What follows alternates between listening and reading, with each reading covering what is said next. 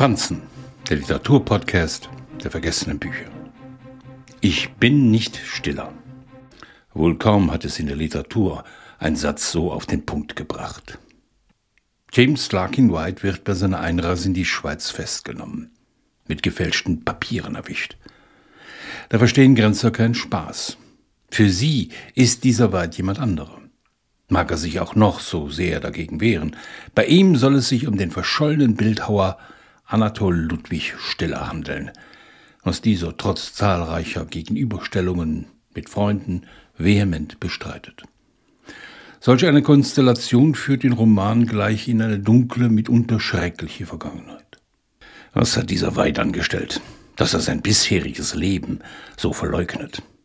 Andererseits gelingt Max Frisch im gleichnamigen Roman eine fulminante Verunsicherung, indem er die Frage stellt, warum nicht?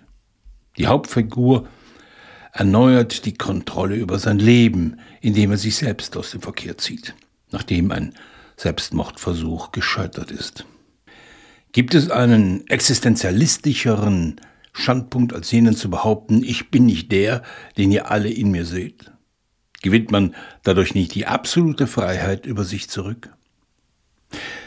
Wären da nicht frei nach Sartre die anderen? Eine Ehefrau, ehemalige Balletttänzerin, die aus Paris extra anreist, um ihn als denjenigen zu identifizieren, den er nicht vorgibt zu sein. Ich bin nicht stiller, halt es durch diesen Roman, je mehr frisch von seiner Vergangenheit offenbart. Sie alle erwarten ein Geständnis von ihm, was wiederum etwas römisch-katholisches an sich hat, tue Buße und erlange die Erlösung. Doch Stiller will nicht.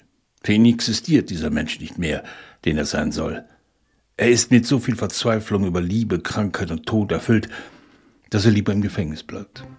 Max Frisch ist mit Stiller die Momentaufnahme eines Alleinseins gelungen. Ich bin nicht der, der ich bin, weil ich mich nicht mehr ertrage.